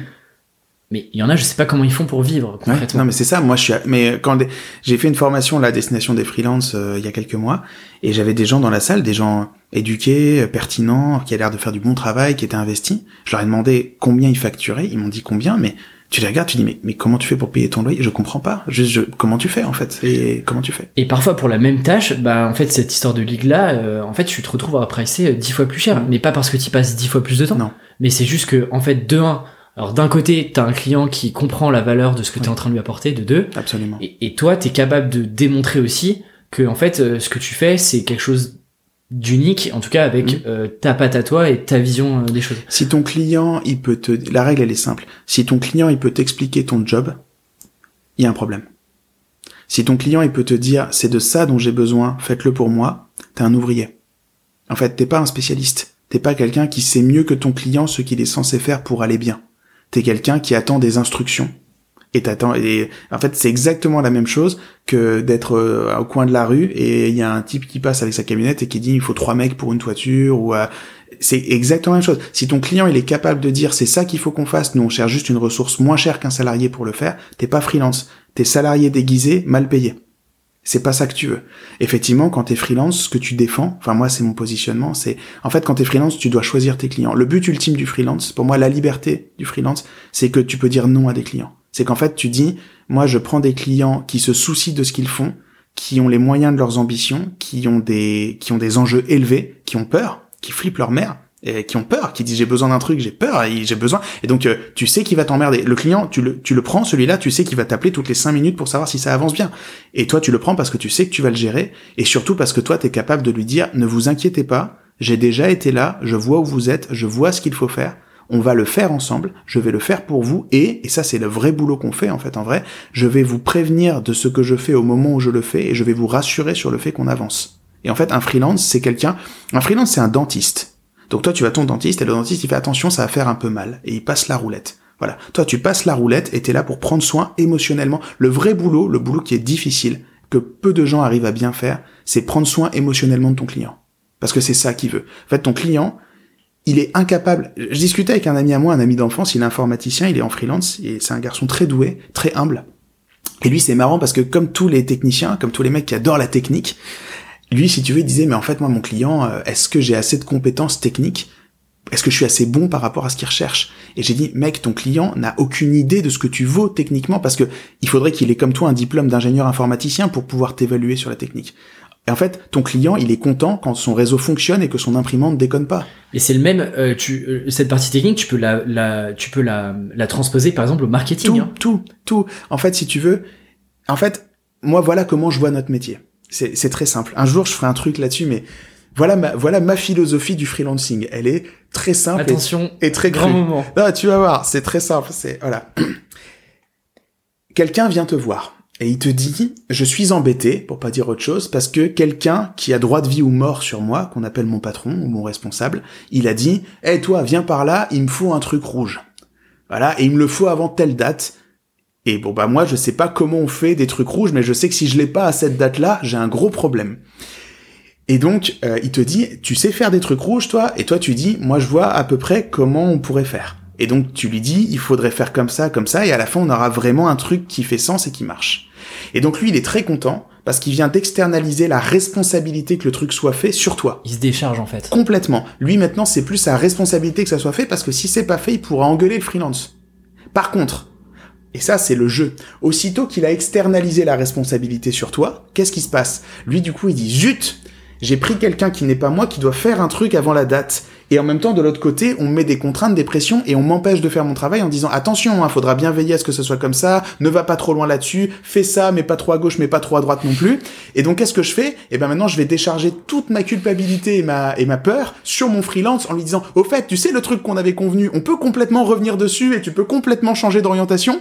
Et toi, ton boulot, en fait, c'est de gérer la flip de ton client. C'est qu'en fait, tu lui dis non, on va faire le truc rouge et ça va bien se passer. Et en fait, Ma conviction profonde quand t'es freelance, c'est que ton principal travail, c'est d'empêcher ton propre client de te faire foirer ton job. De saboter en fait. De saboter le boulot qu'il vient de te confier. Moi, j'en ai la conviction, et c'est pour ça qu'en fait, un freelance, pour moi, c'est quelqu'un qui est continuellement dans l'exécution de ce qui était prévu et dans la capacité de rassurer le client parce que plus la date approche, plus le client a peur. Puisque lui, il n'est pas responsable de ce que tu es en train de faire. Donc en fait, jusqu'au dernier moment, il y croira pas. Et donc toi, ton travail, c'est justement de pouvoir, c'est surtout pas de disparaître en effet tunnel pendant six semaines et repartir en disant j'ai fini. En fait, c'est lui dire t'inquiète, regarde, on avance, regarde, ça avance, regarde, on y est bientôt. Tu lui prends la main. Et, et ça, c'est ce que la plupart, pour moi, des bons freelances arrivent vraiment à faire. Mais alors, comment tu fais ça, notamment que tu commences? Parce que hmm. c'est marrant, euh, pour un client, euh, je travaille sur des sur des euh, sur des use cases et donc il se trouve que bref, j'interviewe d'autres freelances. Ouais. Et hier encore, j'étais avec un freelance, je mhm. l'appelle et donc euh, il me dit euh, sur cette mission-là, je suis un peu embêté, je mhm. peux pas trop t'en parler parce que ça s'est un peu mal passé avec le client. En creusant, en fait, il se trouve que on est exactement dans cette situation-là, mhm. c'est-à-dire que euh, il avait un brief initial. C'est toujours comme ça. Il fait le brief et en fait le client lui dit non, il faut que tu fasses ça. En fait, il faudrait plutôt que tu fasses ça. il faut que tu changes ça, etc. Sur du sur du X justement. Ouais. Résultat des comptes, ok, il, fait les modifications. Il présente ça. Il présente il présente la finalité qui présentait la direction, et là, forcément ça va pas. Ouais, bien sûr. Euh, mais du coup, je me dis, euh, ce freelance-là était un jeune freelance. Ouais. Comment est-ce que euh, que tu commences et que tu as même 1, 2, 3 ans d'XP, comment est-ce qu'en fait tu, tu, tu, arrives à faire comprendre à ton client que un peu t'imposes un petit peu ta vision et ta façon de voir les choses. Comment est-ce que tu fais ça en fait? C'est très compliqué parce que en fait, si tu veux, euh, alors ce n'est que mon point de vue. Et j'ai pas du tout la réponse exacte à cette question parce que est, c'est une très bonne question et c'est très dur d'y répondre. Voilà ce que je crois. En fait, tant que t'es salarié, tu prends pas de risque parce qu'en fait, tu te dis, on m'a choisi et je suis là et quelqu'un me dit ce que je dois faire. Et des fois, on me dit des trucs absurdes et je soupire et je pense que mon boss est un abruti. Mais de toute façon, je suis pas vraiment responsable du fait que ça marche ou pas. Quand t'es indépendant, il n'y a pas de diplôme. T'as dit, salut, je vais être indépendant, et pouf, t'es indépendant, tu vois, mais c'est un acte performatif, c'est comme vous êtes maintenant marié, tu vois, pouf, c'est fait, tu vois, ça y est, hop là, une seconde avant, et ben, voilà, t'es indépendant, t'es indépendant. Si tu veux, t'es indépendant, tu vois, pas de problème. Qu'est-ce que ça veut dire? Ça veut dire que t'es confronté à plein de doutes, et c'est complètement normal. Parce que tu dis, mais pourquoi je suis légitime? Pourquoi est-ce que les gens m'écouteraient? Et en fait, est-ce qu'ils savent tout ce que je ne sais pas, etc. Donc c'est complètement normal d'avoir plein de doutes et plein d'hésitations. Moi, ce que je vous, ce que je recommande aux gens qui nous écoutent de faire vraiment, c'est euh, c'est assez marrant. Quand tu inities une relation avec un client, faut vraiment te dire que ce qui compte, ce n'est pas que le livrable. Par exemple, quelqu'un qui veut un site e-commerce, imaginons un truc bête, toi tu fais du Shopify ou du WordPress et tu mmh, fais des, mmh. des, modules e-commerce pour des sites. Et quelqu'un veut un site e-commerce. Ce que tu lui vends, en fait, ce n'est pas le site e-commerce. Ce que tu lui vends, c'est votre relation et l'ensemble des interactions que vous allez avoir tout au long d'un procédé qui, ultimement, va mener à la livraison du site e-commerce tel que lui l'imagine dans sa capacité d'imaginer et tel que toi tu penses qu'il doit être fait dans ta capacité à répondre efficacement aux problèmes qu'il a. Donc ce qui veut dire qu'avant ton intervention, t'as écrit le script. C'est-à-dire que franchement, et nous c'est un truc qu'on fait dans nos, dans nos, dans nos propositions commerciales aujourd'hui, on, on dit euh, telle date, tu auras des retours, des navettes et des corrections, des validations, et ensuite seulement on avancera. C'est-à-dire que c'est exactement comme écrire un protocole de communication en avance. Et ce que tu vends, c'est cette relation. Ce qui fait que si un client nous dit ah c'était pas prévu mais faut faire ça, ben non on peut tout à fait lui dire oui mais si c'était pas prévu c'est pas ce qu'on a vendu parce que nous ce qu'on vend c'est pas le résultat. Ce qu'on vend, c'est le process, c'est tout le procédé. Et donc toi tu dois être super clean sur le procédé. C'est-à-dire que ça t'oblige aussi, toi, du coup, à pas prendre des boulots par-dessous la jambe en disant je trouverai. Non, non, c'est qu'en fait, toi, quand tu vends à ton client, tu sais que semaine 1, t'arriveras à ça, semaine 2, tu sais pas ce que tu vas livrer, tu t'as pas encore le truc en tête, c'est normal, mais tu sais comment tu vas avancer, t'as la recette en tête, et le client signe pour la recette. Pour vraiment la recette dans le sens recette de cuisine. Donc le, le, client signe pour le protocole. Et donc toi, tu vas juste ensuite faire ce que tu as dit que tu ferais semaine après semaine. C'est intéressant, c'est-à-dire que par exemple, si je prends un exemple, euh, par exemple, si je prends, euh, voilà, euh, un client me demande une mhm. stratégie. Ouais. je sais pas, une stratégie marketing. Ouais. Ça veut dire que c'est intéressant de lui proposer mhm. un, plutôt de lui dire ok pas de problème euh, pour le euh, pour dans euh, six semaines il y mhm. aura une stratégie il y aura un livrable dans le livrable il y aura ça ça ça parfait du coup c'est peut-être plus pertinent de lui dire ok il y aura ça pour ça. Mais pour y arriver en fait en semaine 1 bah, je vais pouvoir t'envoyer euh, telle partie et on va pouvoir commencer à échanger. C'est ça. Et découper ça comme ça. Et même, alors, en vrai, il faut faire les deux. Après, Mathias et moi, on est deux gros paranoïaques, hein, mais c'est, un, on est vraiment très clac clac. Mais en fait, faut dire, euh, alors la première semaine, tu vas faire, je sais pas, de la recherche secondaire, bibliographique, web, etc. Tu vas compiler des données. Tu vas envoyer un rapport formalisé qui fera telle longueur. Tu vas l'envoyer au client en lui posant une question, qui euh, la réponse est oui ou non, tu vois. Et donc lui, il va dire OK, il va, hop, et ça c'est fait. Et quand tu auras ça, tu vas pouvoir lancer la phase d'après. Et il y aura en fait, faut voir tout ton procédé de réalisation comme un ensemble de phases, et chacune des phases, il y a un livrable d'entrée, un livrable de sortie. Et donc en fait, le livrable de sortie est la validation du client du livrable de sortie intermédiaire et la condition sine qua non du lancement de la phase d'après. Ce qui fait que ton client peut pas être surpris par le livrable final parce qu'il le voit arriver bien avant. Donc toi en fait, tu dis juste non non non, tu vois, et tu lui montres la matérialisation graduelle du truc que tu es en train de faire. Et comment tu matérialises ça euh, Typiquement, c'est euh, si on est hyper concret, c'est c'est quoi Tu lui tu lui envoies un planning, euh, un Excel Alors tu peux faire un Excel. Nous on fait des propositions commerciales avec des slides parce qu'on n'a pas d'imagination. Et donc en fait, tu lui racontes le projet. Pour que ça ça arrive en juin, et ben là on est en février. Bon, on va signer fin mars ou mi-mars parce qu'on sait que ça prend du temps chez vous. Et donc de la mi-mars, de la deuxième à la troisième semaine, et ben voilà ce qu'on va faire, une slide, des photos, des trucs, enfin on montre là. Et à la fin, on aura ce truc, ce qui nous permettra de telle à telle de faire ça, et on aura ce truc, ce qui nous permettra de ça, et voilà. Et à la fin, ça fait des chocs à pic. Et vraiment, tu racontes. En fait, en fait, si tu veux, proposition commerciale, c'est facile. T'as été dans le turfu, t'es revenu et tu racontes comment ça va se passer. C'est vraiment ça qu'il achète ton client. C'est pas du tout le livrable de sortie. Ce qu'il achète, c'est qu'en fait, mais ton client, il a peur, mais il a raison d'avoir peur. Mais je veux dire, t'as vu ma gueule? Je veux dire, t'imagines, enfin, dire, c'est ton client en face de lui, il a un abruti comme moi qui lui dit "T'inquiète, je vois où il faut aller." Et il serait censé me faire, il serait censé me faire confiance, me donner un chèque les yeux fermés en disant "Rendez-vous dans huit semaines pour le résultat, ma gueule." Mais il serait con. Moi, je comprends, moi, je le ferais pas et je comprendrais pas qu'il le fasse. Ce que ton client il achète, c'est pas le livrable de sortie. C'est vraiment ça qu'il faut se sortir de la tête. C'est le client. Bien sûr que ce que tu fais pour lui est important parce que c'est ça qui paye ultime à la fin, mais c'est pas ça qu'il achète. Ce qu'il achète, c'est que tu vas le rassurer et qu'il aura raison de te faire confiance tout au long du procédé. En fait, ce qu'il achète, c'est que tu, il va bien dormir. Si c'est toi en charge du truc, et s'il sait que c'est toi, il va bien dormir. Son ulcère va aller bien. Il va pas s'inquiéter en disant mais qu'est-ce qu'il fout en fait, tu vois. T'es là, et ça se passe comme convenu. Attention, faut pas tomber dans l'extérieur inverse. Hein. Ton client qui t'appelle le week-end, tu décroches pas, hein, c'est le week-end, faut pas déconner. Ton client qui dit j'ai changé d'avis, faut changer un truc, tu dis bah non, ou alors c'est un nouveau contrat, tu vois. Faut pas non plus laisser ton client s'immiscer dans le process. Et euh, parce que ça c'est le, la hantise de n'importe quel designer graphique, tu sais, c'est d'être la main de ton client. Donc ton client il fait change le pixel, change le truc, machin. Donc ça faut jamais faire ça. Non non, toi, tu dis, c'est ça qui se passera, on aura ces échanges téléphoniques, on aura ces process de validation intermédiaire, tu lui racontes comment votre relation, parce que c'est ça que tu veux en vrai, c'est la relation, elle va évoluer tout au long de la durée d'accompagnement jusqu'à livrable qui va, ben voilà, ben c'est terminé, ça s'est bien passé, t'as vu bonhomme, c'est cool, petite tape, et puis voilà, ben ciao quoi, et puis tu t'en vas, puis ou alors tu vous continuez sur autre chose. Mais c'est ça qu'il achète, c'est la relation.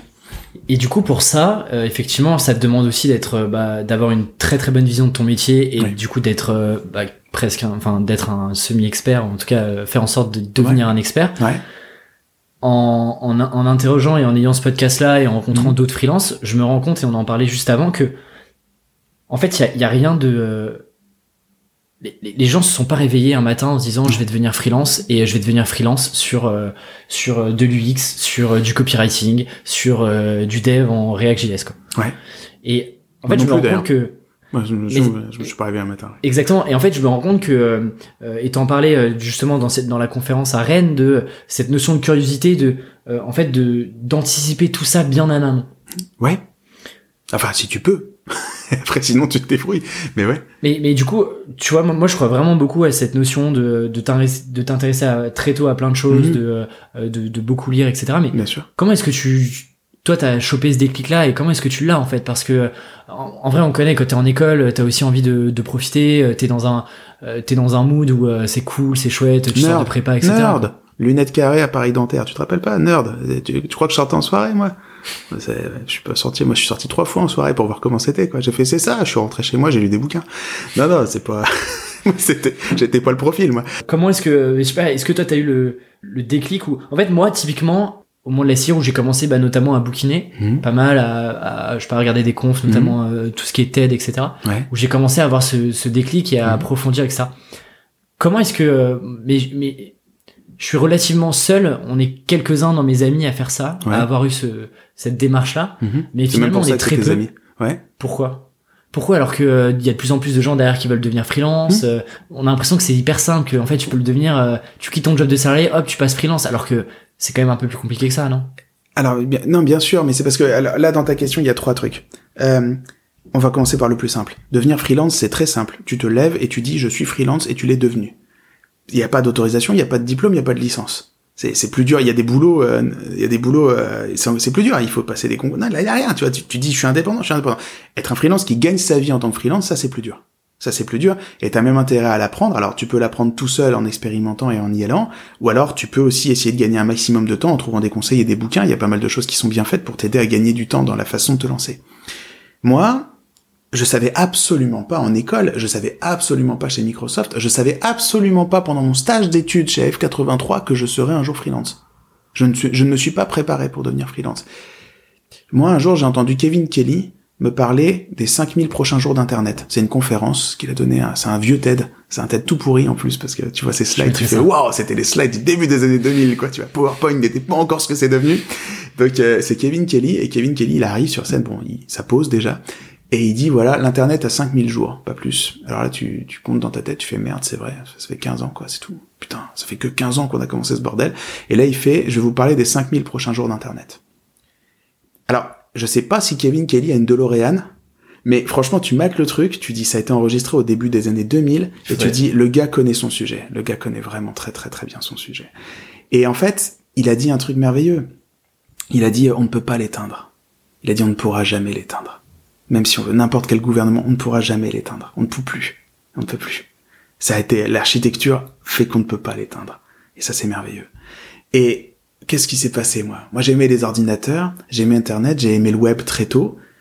J'ai découvert le web marketing, enfin voilà, le, le contenu en ligne, etc.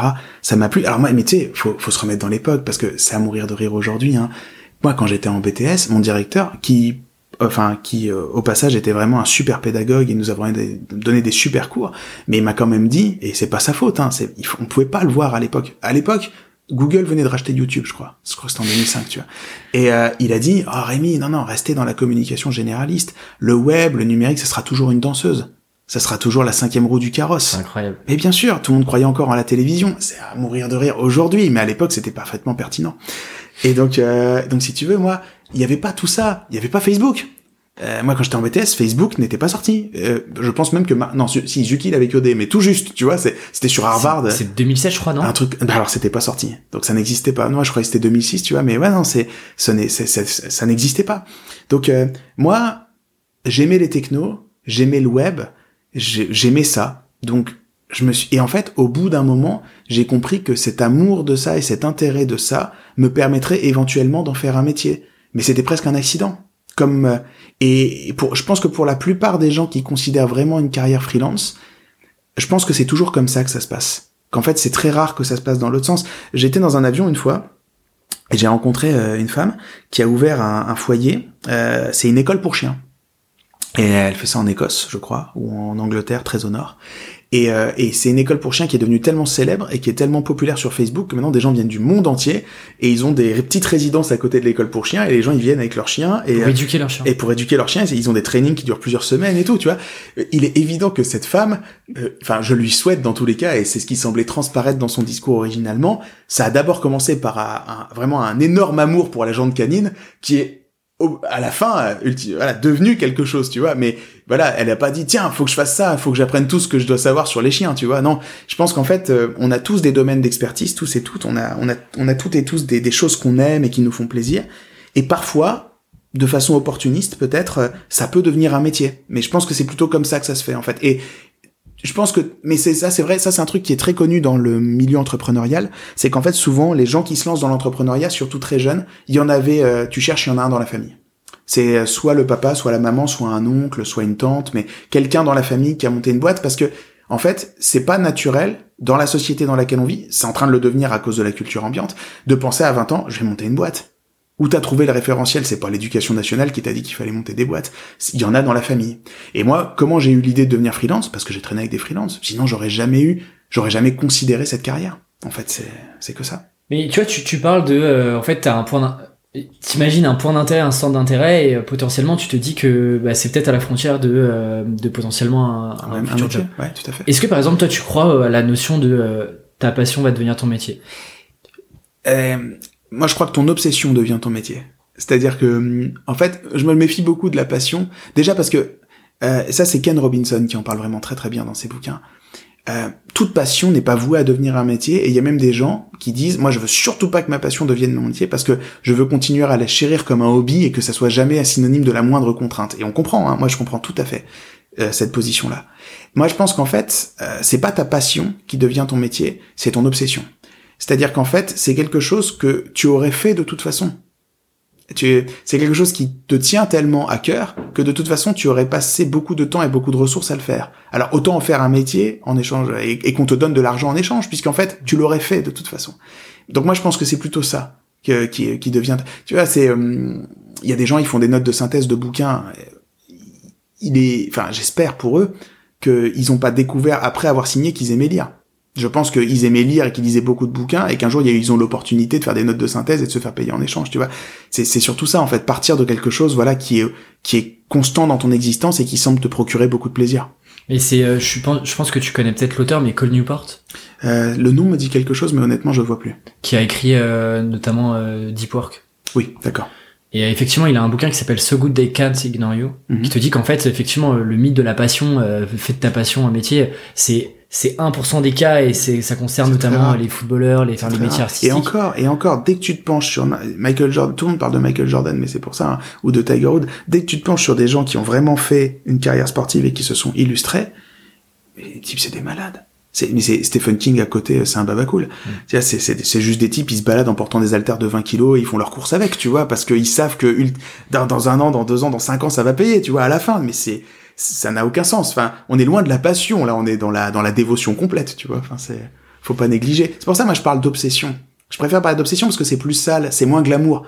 Tu vois, c'est, euh, en fait, le, le plus grand mythe, moi j'aime pas la passion, enfin, comment dire, je me méfie de ce terme, parce que la passion, ça veut dire que le matin, moi, à 8 heures, je jette les draps et je fais encore une journée géniale, tu vois, et je saute sur des trucs, et après je vais prendre ma ricorée en disant, j'adore mon boulot, tu, tu n'arrives jamais, et, Mais bien sûr, mais ça, c'est jamais arrivé. Si, le jour où t'es super excité parce que t'as un truc ce jour-là, et là, tu fais, ouais, t'es à donf, tu vois, mais sinon, non, bah, tu fais, oh, et tout, t'appuies sur snooze et tu te recouches, faut pas déconner, tu vois, c'est normal. Mais, c'est pour ça, en fait, moi, c'est, euh, je préfère parler d'obsession, l'obsession étant, ces petites choses que tu ne peux pas t'empêcher de faire et que même dans les équipes que tu fréquentes quand t'es étudiant par exemple tout le monde dit non mais c'est bon là c'est fini. Moi mais moi quand j'étais étudiant si tu veux mais euh, mes livrables euh, d'exposés ou mes livrables de trucs de travaux d'équipe mais mais moi je les finissais à 4 heures du matin la veille. Et le pire c'est que j'aimais ça je me racontais même pas que c'était une contrainte. Et les gens ils disaient mais t'es trop cramé et tout. Euh, viens, on a assez bossé. Et j'ai ouais mais ça peut être plus parfait. Et moi je refaisais mes petites animations, mes transitions, mes machins et tout. Et après j'arrivais et moi mes exposés, ma gueule c'était un show. Hein. Steve Jobs à côté c'était rien. Hein. les gens ils étaient là boum et tout. Et, et le pire. De et moi j'aimais, mais moi j'ai toujours aimé faire des confs. Je fais des confs aujourd'hui parce qu'en fait j'ai toujours aimé faire des confs. Ça a commencé avec les exposés en classe. Donc en fait c'est un, c'est et j'ai pas appris à aimer faire des confs j'ai toujours aimé prendre la parole, j'ai toujours aimé faire ça en fait. Et donc de fait, ben j'ai juste essayé de devenir de plus en plus bon dedans, c'est tout. Mais et c'est drôle quand tu vois les choses comme ça parce que tu te dis mais merde en fait, pourquoi j'aime ce que j'aime? Tu vois, il y a des gens et genre ils aiment le jazz, bah, parce qu'ils aiment le jazz. Pourquoi? Bah, ils savent pas en fait parce que tu vois parce que ça me parle tu vois Mm. et moi c'est ça je dis mais trouvez juste ce que vous pouvez pas vous empêcher d'aimer et kiffez le truc et devenez bon dedans et si vous si vous l'aimez tu vois vous posez pas la question de pourquoi vous l'aimez vous l'aimez faites-le Ouais, complètement, ouais.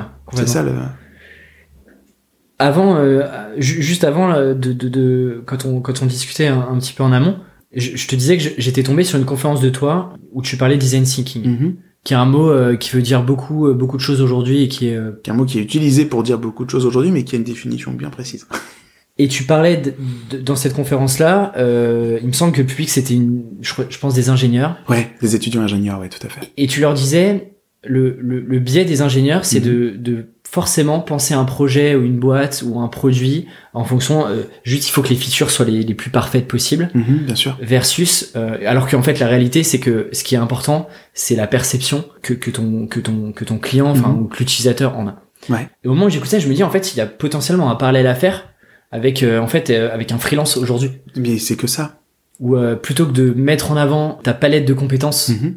euh, comment est-ce que tu, tu fais, euh, toi typiquement, euh, pour ton exemple à toi, comment est-ce Mhm. que tu fais pour euh, inverser ça et Mhm. plutôt que de parler de tes compétences, de, de parler de, euh, de l'usage et des valeurs, enfin de la perception que, que ton client a- peut avoir de toi? Alors ça c'est marrant. C'est marrant. Non, alors, mais c'est marrant parce que la réponse elle est très simple, elle est très contre-intuitive et tous les commerciaux la connaissent par cœur. Tu parles pas. T'écoutes.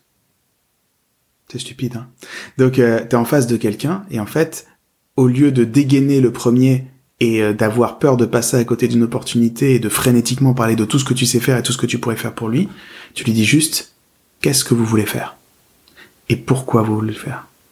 Et pourquoi est-ce que c'est important pour vous? Et si on le fait pas, qu'est-ce qui se passera? Et à quoi on doit faire très très attention que ça soit bien fait pour qu'on puisse évaluer à la fin que c'est du bon travail?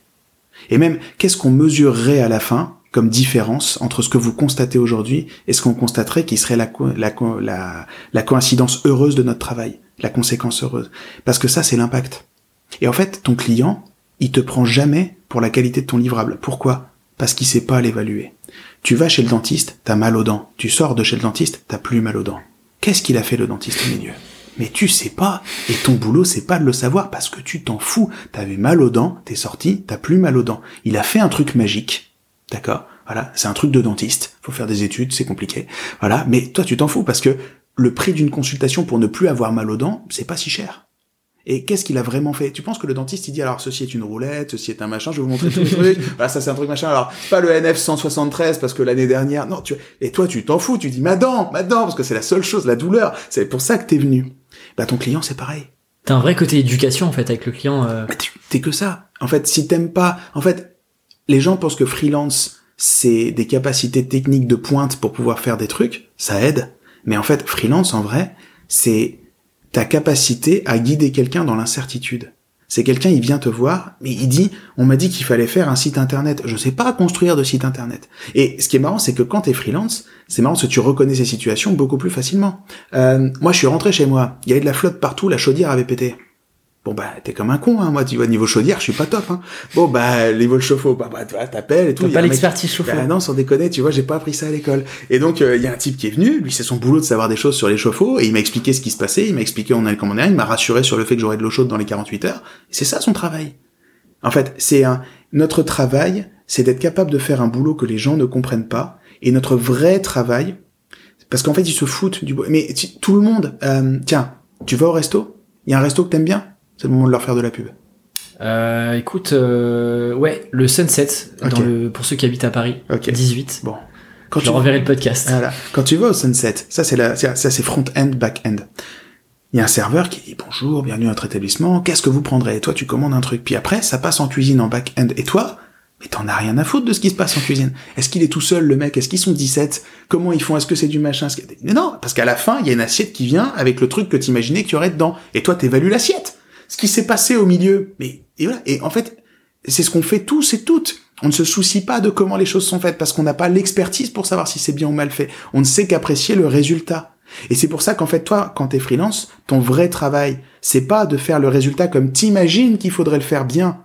parce que bien sûr c'est important de le faire bien, c'est de le faire comme tu comprends qu'il faut qu'il soit fait pour que ton client se dise ça a bien résolu mon problème et ma douleur de départ. Donc si t'as pas compris pourquoi le client a besoin de toi et qu'est-ce qu'il lui va regarder à la fin pour savoir si c'est du bon ou du mauvais travail, tu ne peux pas faire du bon travail. Mais du coup, ça te demande aussi de ton côté d'avoir un positionnement super clair Oui, pour que en fait tu puisses dès le début, Oui. en fait pour que ton client oui, puisse comprendre dès le début ce que tu es capable de lui délivrer. tout à fait. Parce que c'est a- encore plus vrai si t'es dans le conseil. Ouais, t'as, l'effet inverse du coup euh, parfois le client te surestime tout à fait. et euh, en fait euh, bah toi tu t'as vraiment livré ce que tu pensais être propre Ouais. et du coup t'as un gap qui fait que euh, donc typiquement sur ce positionnement là il faut être aussi super clair. Il faut, euh, il y a des phrases géniales qui te vaudront la confiance et l'estime éternelle de plein de gens. Ces phrases sont les suivantes. Je suis désolé, je ne sais pas faire ça, mais je connais quelqu'un qui sait le faire, je vais vous mettre en relation. Ça, c'est une phrase qui forge le respect.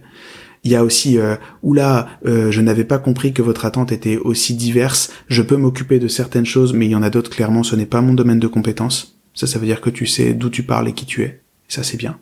Et, euh, et, euh, et c'est, en fait, mais c'est, et c'est aussi dire, parfois, ça va dire au client, euh, écoutez, je voudrais pas paraître prétentieux, mais euh, il me semble que tout ce que vous voulez faire, dans le temps imparti avec les ressources dont vous disposez, ça paraît très ambitieux. Et moi, je vous conseillerais plutôt, je vais vous faire une proposition à tiroir, en Mm. escalier, Mm, mm. et je vais plutôt vous aider à vous concentrer sur ce qui me paraît être peut-être le truc le plus essentiel à gérer maintenant vous, par rapport à là où vous me dites que vous en êtes et par rapport au problème principal qui vous préoccupe. Et donc c'est pas dire ouais ouais je sais tout faire mec donne le chèque je m'en occupe c'est pas ça ton boulot ton boulot c'est dire euh, ton boulot c'est d'être franc et honnête avec ton client et de dire dis-moi combien de temps t'as dis-moi les ressources dont tu disposes dis-moi les problèmes auxquels tu fais face je vais t'aider à orienter ton travail et je vais t'aider en fait à en faire en faire faire le moins possible pour le meilleur résultat par rapport aux ressources dont tu disposes et c'est vraiment ça ton boulot parce que ton client il sait pas il- ton client il sait pas combien ça coûte et c'est pas son boulot de savoir combien ça coûte ton client, il a juste un truc à accomplir, certaines ressources, un peu de temps. Et voilà. Et toi, tu jongles avec ces trois trucs-là ouais. pour imaginer une mission qui va le satisfaire et te satisfaire. Euh, Il y a pas vraiment de transition avec euh, avec le, le sujet d'après mais j'aime beaucoup Léonard de Vinci. Ouais. Je crois que toi aussi. Ouais, bien sûr. Euh, alors, il y a ces- ces deux questions en une. T'associes souvent le, enfin, tu dis souvent que, dis-moi si je me trompe, mais que Léonard de Vinci était finalement le, le C'est un freelance. premier freelance, enfin, Non, le pas le premier, premier. mais Il y en a eu plein avant. était Mais un des, un des, un des Michel-Angelo, freelances. c'est un freelance, c'est un des freelances les plus célèbres. Pour- pourquoi, c'est, c'est quoi les similitudes que tu vois, et du coup, par, par extension, excuse-moi, Oui. euh, freelance égale potentiellement entrepreneur? Alors attention, ça c'est très différent. Léonard de Vinci, à ma connaissance, n'était pas un entrepreneur. On parlera des entrepreneurs juste après. On, le garde et on, on le fait juste après, d'accord? Je vais faire de Vinci. Moi, il y a un truc que j'aime bien, c'est qu'en fait, euh, comment dire, c'est considéré que, si tu veux, aujourd'hui, il y a une forme de croyance vis-à-vis des artistes. Et je pense qu'on surévalue complètement la position d'artiste.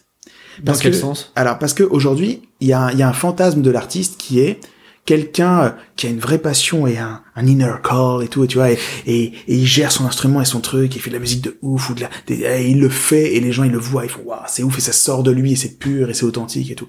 Et ça, je pense que c'est un positionnement extrêmement nouveau dans la société, cette idée de l'artiste dont la profession est artiste. Euh, même Jean-Sébastien Bach était dans ce cas-là. Jean-Sébastien Bach, c'était un employé municipal. Hein. Il était payé par le bourg et tout pour être. euh, il, était- il. Bah, il faut voir euh, que ma joie demeure avec Alexandre Astier. Il donnait des cours de musique, ça le faisait royalement chier apparemment.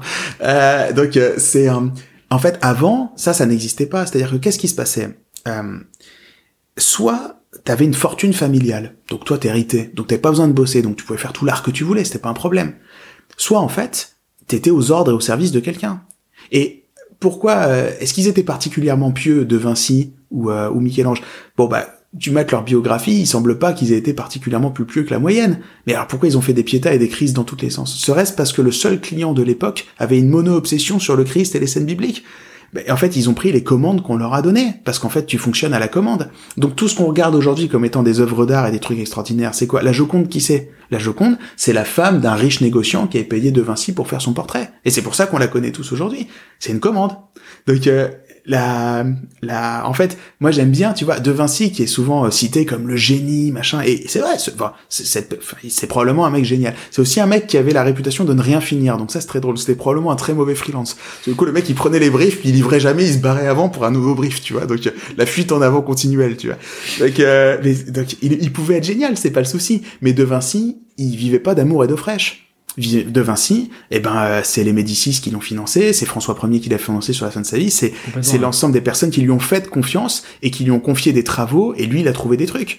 Et euh, et moi, comment moi c'est ça en fait qui me fait marrer, c'est que si tu veux euh, à de très rares bon si t'es Banksy par exemple ça arrive hein. Des fois c'est des c'est le hasard. Des fois t'es le numéro un d'une catégorie.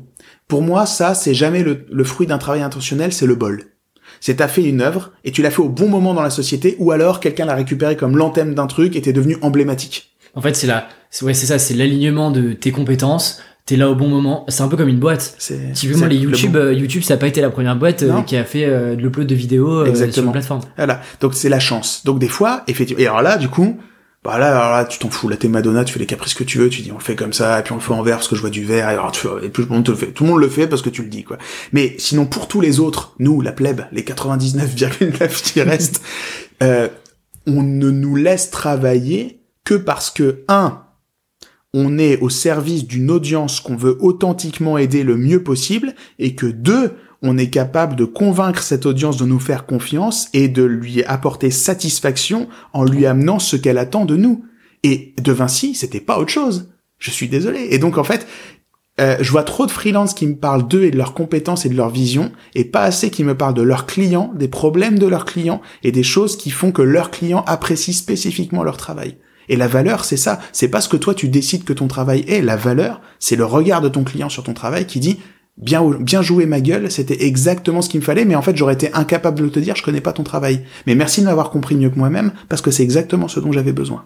Du coup finalement en fait, euh, après on répond à la question, j'ai pas oublié la question mais du coup finalement en fait c'est de se dire euh, la valeur que t'apportes et la et le, les compétences et l'expertise, en fait c'est c'est pas vraiment toi qui décide que t'es un expert, c'est plutôt tes clients. C'est jamais toi qui décide que t'es un expert. En fait qui te qui te d'ailleurs là-dessus ça me fait euh, penser est-ce que euh, c'est important par exemple de présenter ses recommandations? Oui.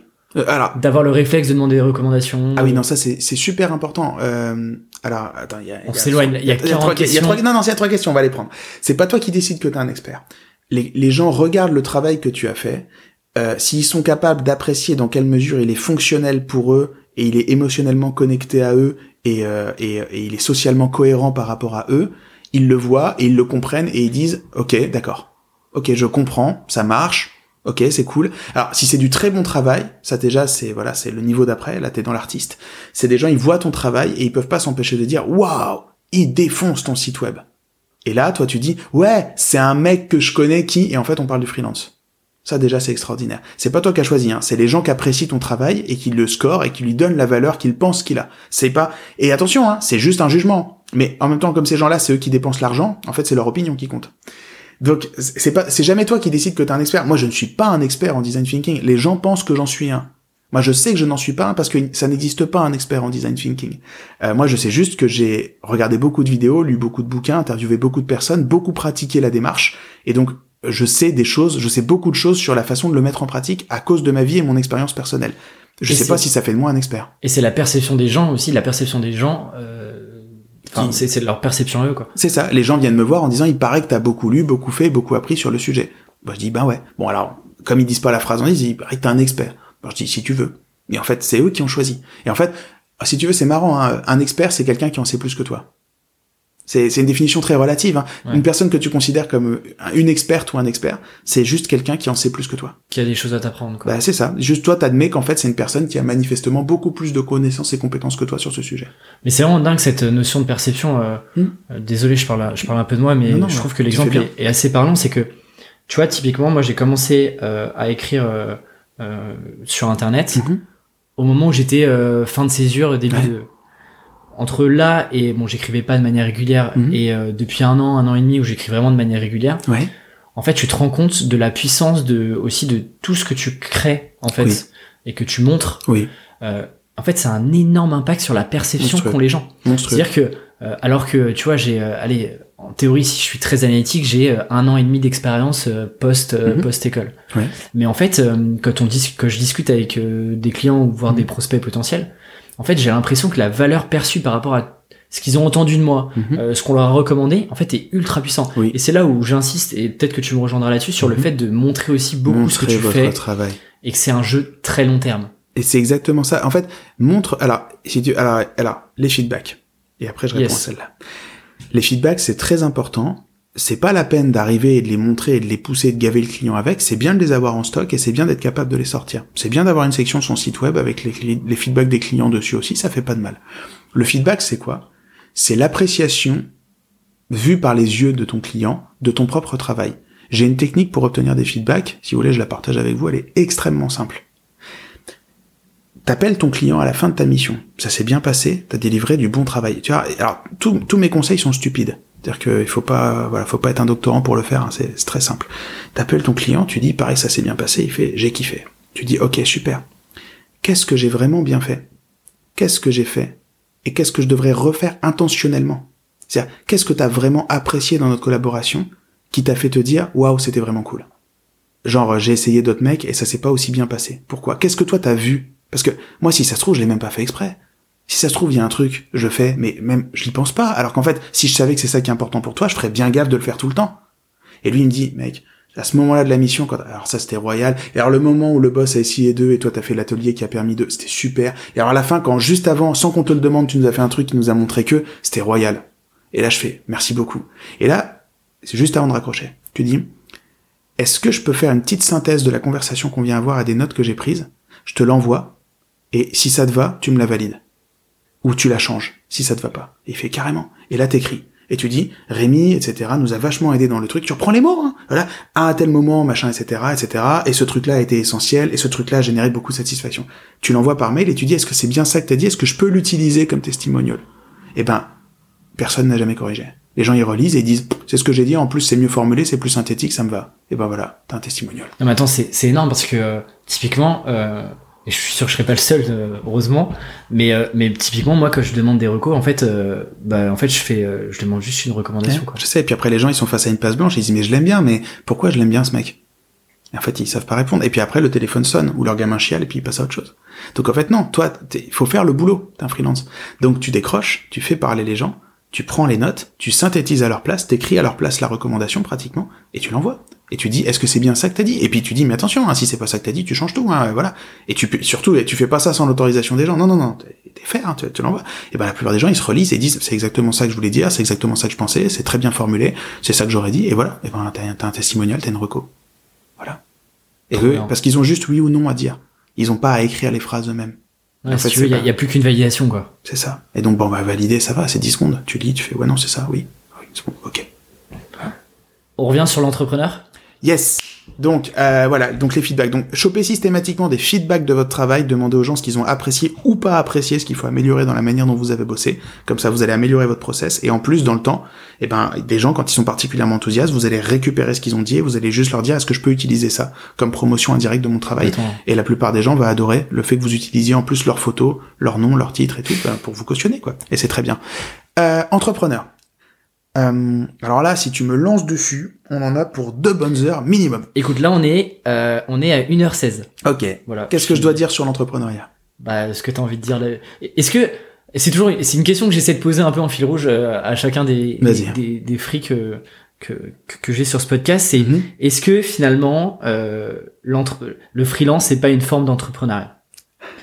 Moi j'ai une vision, euh, mais je te la partagerai après. parce que si- Comme tu Bah, veux. moi je Non, non, pense. prends le risque, mec. On peut ne pas être d'accord, c'est bien. Ça va faire bourdin direct. Je ne suis pas d'accord avec vous, monsieur.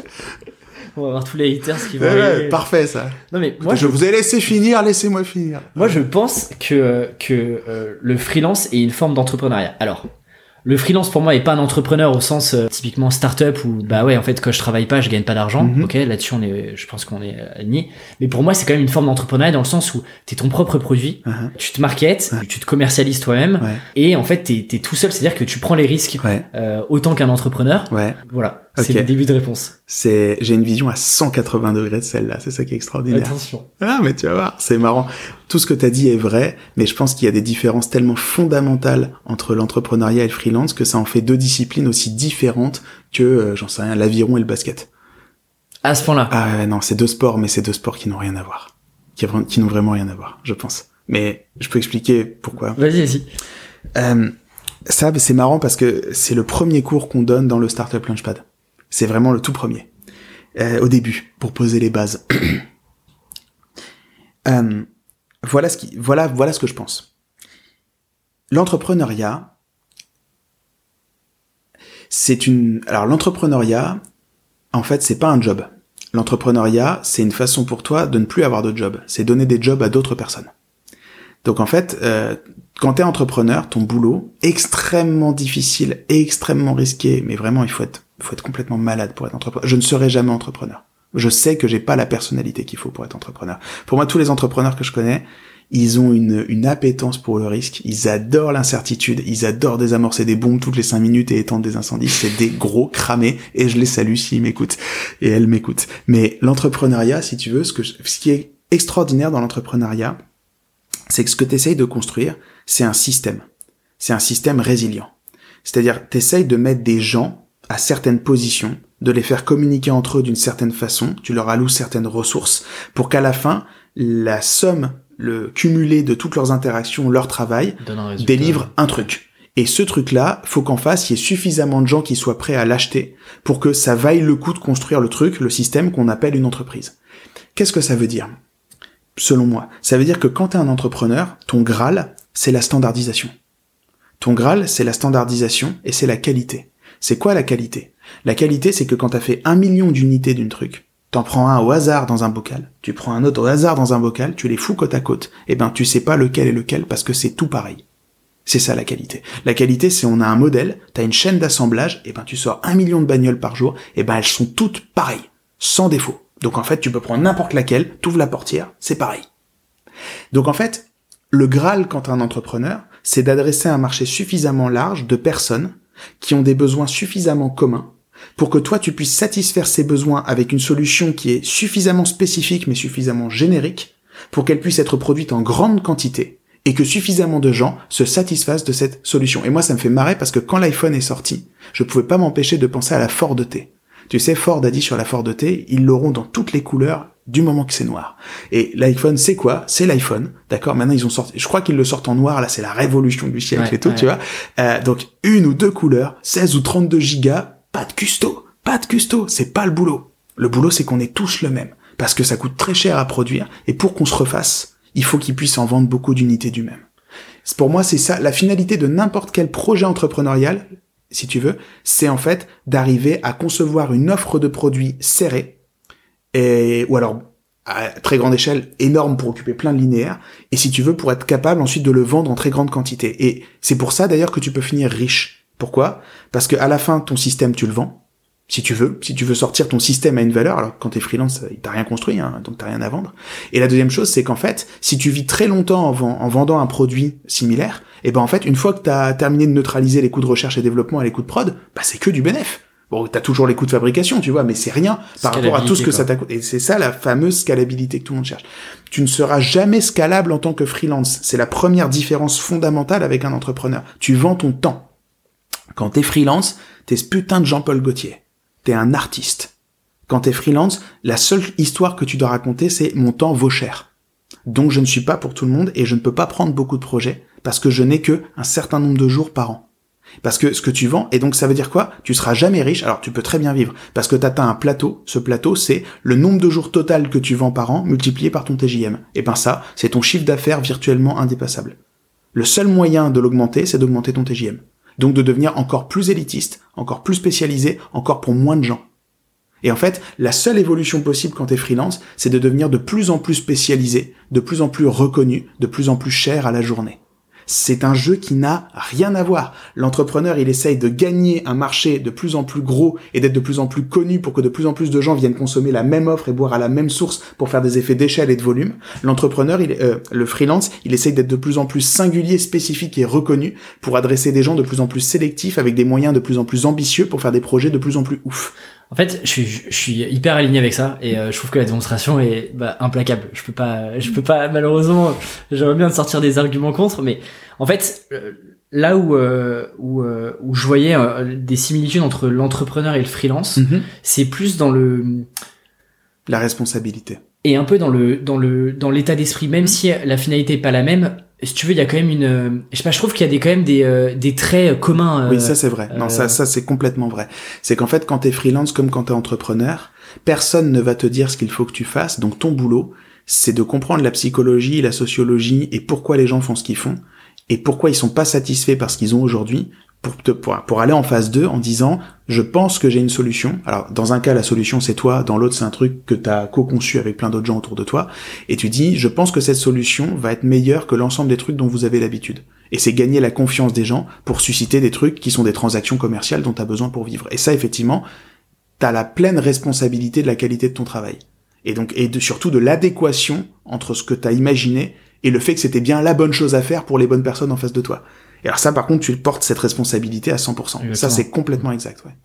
Merci d'avoir écouté jusqu'au bout. Si vous avez apprécié l'épisode, pourriez-vous prendre deux minutes de votre temps pour le noter sur Apple Podcast, sur votre ordinateur ou directement sur votre téléphone? C'est ce qui m'aide le plus à faire connaître le podcast. Toutes les références de l'épisode sont dans la description du podcast et moi je vous dis à mercredi prochain pour la deuxième partie de notre discussion avec Rémi Rivas.